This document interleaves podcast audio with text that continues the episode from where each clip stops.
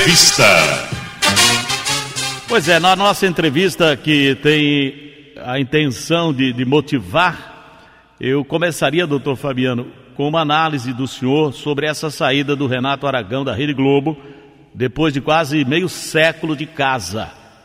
E apontar aí, o senhor que tem uma ótica diferente, né? O senhor é neurocientista, enxerga as coisas de outra forma, mais profundamente. Aponte então como é que essas coisas podem ser benéficas. Ninguém gosta de perder emprego, mas no entanto, o senhor está dizendo aqui que isso pode ser benéfico até para a saúde mental e física da pessoa.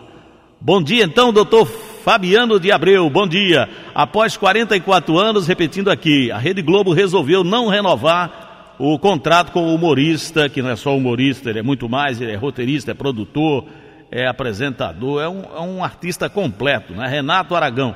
O contrato se encerrou no final de junho próximo passado. Renato tem 85 anos de idade, estava sem projeto fixo na Rede Globo já há algum tempo.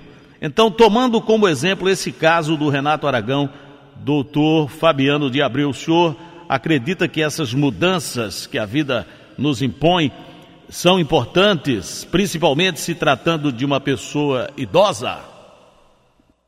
Tanúrio Brito, tudo bem? Tudo bem. Eu acredito sim que foi importante a saída dele, porque ele não está preso mais a algo que seja determinado a ele, sim, ele vai poder determinar o que vai fazer na vida dele e sair desse estado estacionário que ele estava. Isso é muito importante numa pessoa na idade dele ter essa consciência e usar da neuroplasticidade cerebral, ou seja, ele vai estar tá reforçando as conexões do cérebro dele de forma ativa, trabalhando, criando. Porque para você ser comediante, você vai ter que ser criativo para criar é, situações e acontecimentos e falas que possam fazer as pessoas rirem. Então isso é muito importante. Tá aí, a demissão pode ser uma, uma oportunidade, né? novas conexões, mudanças, mente ocupada, né, com novos projetos, novos planos, novas metas. Isso faz com que até mesmo um idoso se mantenha mais tempo com uma boa mente, com a cabeça no lugar, evitando, pelo menos ajudando a evitar, prevenir doenças como demência, né? Problemas de saúde que causam a demência no cérebro com a idade avançada. Mas, doutor Fabiano, a gente lamenta a postura de alguns internautas na rede social que tão logo saiu a notícia desse caso do Renato Aragão, essas postagens é, optaram, quer dizer, essas pessoas optaram por desdenhar não é, da trajetória profissional desse grande artista que é Renato Aragão. Eu li, por exemplo, pessoas dizendo: ah, não, Renato Aragão já deu, não é? já vai tarde não tem mais graça. Essas pessoas estão erradas, doutor. Elas não estão conseguindo enxergar através de um de um de uma ótica, de um prisma mais intelectual. Enfim, a minha pergunta é: o que o senhor diria para quem acha que gente é como mercadoria, tem prazo de validade pré-estabelecido? Eu acho que essas pessoas que disseram que o tempo dele já passou, que já vai tarde, alguns comentários desse que eu cheguei a ler também na internet, são de pessoas que de repente não pensaram antes de, de escrever. Isso acontece muito. Você está atrás de uma tela e aí você, de forma impulsiva, escreve qualquer coisa para chamar atenção. Um meio de você querer ser visto, né? Mas eu não acho que é um tipo de comentário inteligente, porque você está generalizando eu acho que muitas pessoas podem sim achar graça dele. E o mais importante é você olhar com olhos de admirador, porque eu, por exemplo, eu assistiria o Renato Aragão agora para poder avaliar como uma pessoa na idade dele pode ainda ter a vontade de fazer os outros rirem. Enquanto, muito, enquanto muitos na idade dele estão preocupados em reclamar da vida, ou, ou estão em depressão, tomando antidepressivos, ou estão resmungando ou qualquer coisa, sabe, de forma negativa. Ele não, ele está preocupado em fazer as pessoas rirem ainda. Ele está preocupado em estar, estar ativo. Ele é um exemplo do que é uma autoterapia. Alguém que está predisposto ainda está ativo e fazendo essa, como eu disse, neuroplasticidade cerebral, para que possa aumentar a vida útil do cérebro dele e ele viver mais anos ainda. O senhor disse tudo, doutor, sem dúvida nenhuma. Acho ótimo ouvir isso, né? É muito interessante um homem na idade avançada, a gente está tratando aqui de um profissional de 85 anos, mas preocupado ainda em fazer alguma coisa, não, não se, digamos assim, se abandonar, não pendurar as chuteiras, porque muitos nessa fase da vida, o senhor lembrou muito bem, se entregam né? e terminam no remédio, terminam no hospital, na depressão, amargando o ostracismo, azedando, se tornando o sujeito rabugento. Isso é terrível. Agora, isso tem um segredo. Qual é o segredo? Revele para a gente, doutor Fabiano de Abreu, revele para a gente qual o segredo para se ter uma postura positiva como a do Renato Aragão, madura, profissional, dando, enfim, um exemplo de como se deve viver. O segredo para ele estar ativo na idade dele é justamente essa personalidade dele, essa maneira dele levar a vida, com atitudes, com ação, querer fazer, não querer estar parado, querer estar agindo, essa vontade, são metas. Ele cria metas o tempo todo para ele, seja de curto prazo ou longo prazo, não encontrando assim um limite. Isso é muito bom, porque ele está ativando o cérebro dele, ele está fazendo com que a vida útil do cérebro dele dure mais tempo, e ele está ocupando o tempo dele com coisas que vão acarretar em um bem-estar.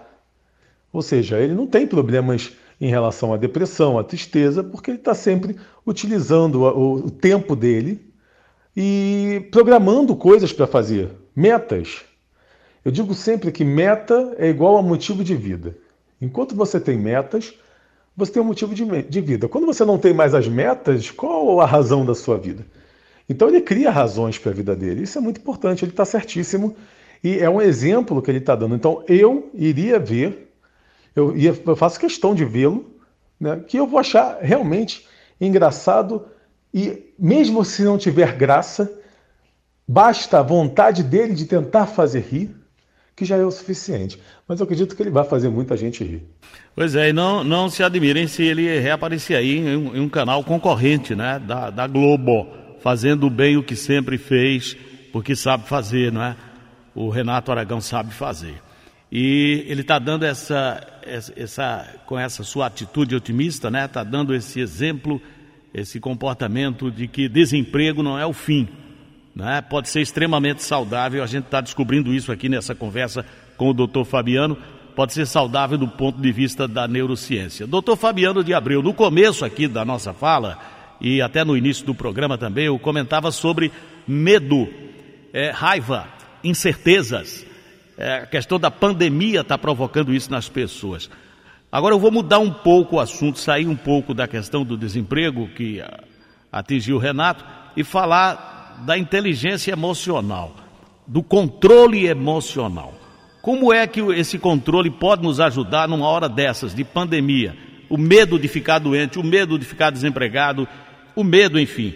Inteligência emocional. Nos ajude a entender e usar melhor essa, essa ferramenta, doutor Fabiano? O medo é algo natural. Ele é o instinto de sobrevivência.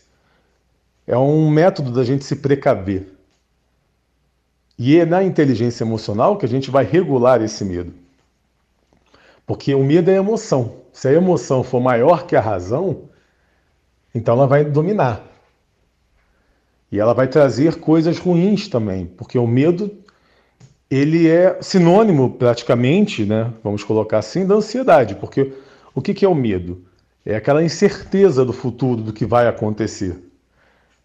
Ela está relacionada ao futuro. A ansiedade também. A ansiedade é a necessidade de concluir o que vai vir no futuro. É a necessidade de resolver. Então, todos, ambos, estão vinculados ao futuro. Então, quando você tem esse medo e você não controla, você vai ativar a sua ansiedade. Quanto maior a ansiedade, vai te trazer outros problemas. Inclusive, pode levar até uma depressão.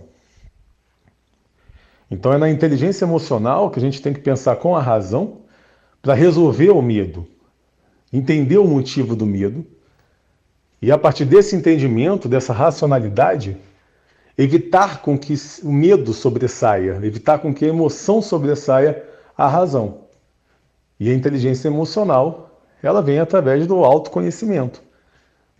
Você se autoconhecer é muito importante para você conseguir resolver a inteligência emocional.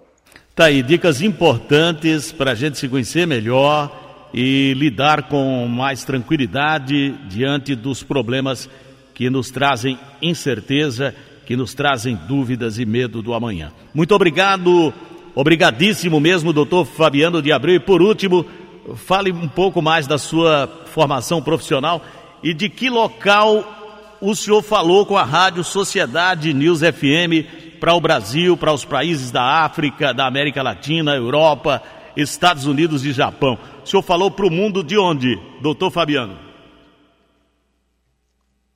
Eu agradeço o convite, espero que possa ter passado a mensagem de forma que as pessoas possam ter compreendido. Eu sou Fabiano de Abril, neurofilósofo, pois sou filósofo, neurocientista, neuropsicólogo, neuropsicanalista e também psicanalista e jornalista. E eu falo daqui da cidade de Castelo de Paiva, em Portugal, onde resido no momento. E falo direto com o programa da manhã espero uma boa audiência e que as pessoas possam ter recebido essa mensagem de maneira que possam utilizar para a sua própria vida para um melhor bem-estar. Neurofilósofo Fabiano de Abreu falou com a gente direto de Portugal. Ele está numa vila portuguesa, né? Certamente curtindo, como direi, o aroma doce de uvas amadurecidas, né? No famoso distrito de Aveiros, terra de bons vinhos também. Um dia ainda vou conhecer de perto Portugal. Um beijo e um carinho para Portugal. Obrigado, doutor Fabiano. 9h43, Roberta Costa, com vocês.